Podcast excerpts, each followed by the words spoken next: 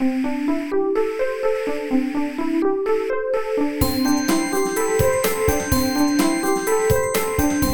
速中文，Slow Chinese。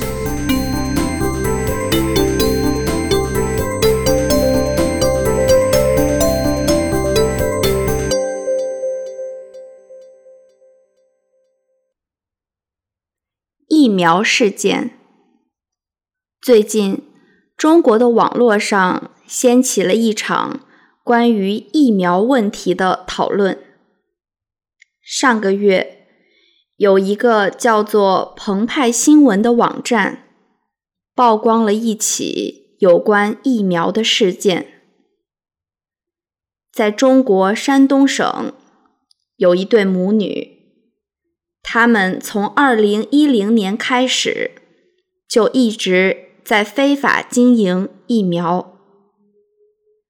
这些疫苗在运输过程中没有按照规定进行冷藏存储，而只是被放在室温的仓库里。这对母女购买了疫苗，并将这些疫苗卖到中国的十八个省份，所涉及的金额达到了五点七亿元人民币。这些疫苗既包括成年人的疫苗，也包括儿童的疫苗。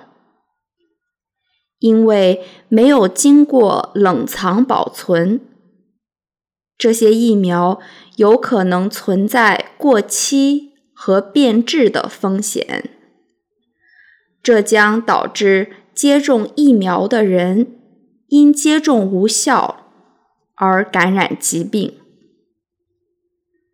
这对非法经营疫苗的母女，母亲。曾经是医院的一名药剂师，后来靠着自己的人脉关系，做起了买卖疫苗的生意。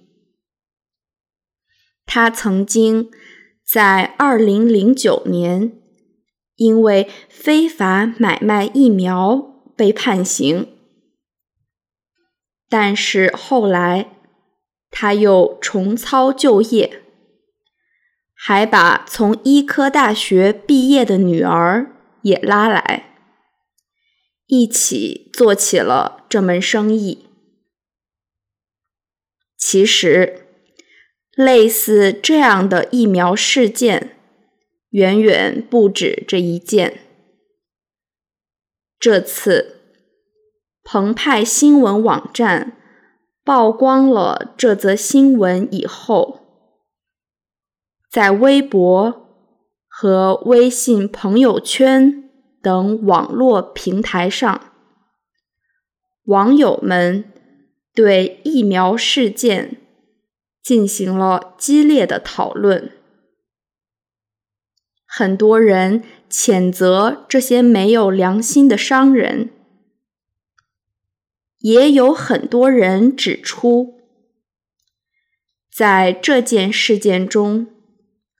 政府部门没有做好监管的工作，是造成问题疫苗事件发生的一个重要原因。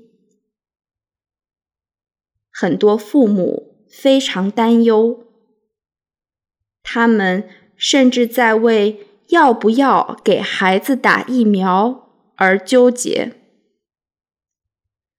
对于腾讯网发起的投票，你还会带孩子去打疫苗吗？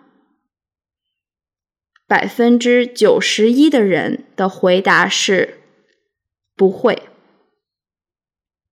在网上，甚至还流行起标题为“如何出国打疫苗”这样的帖子。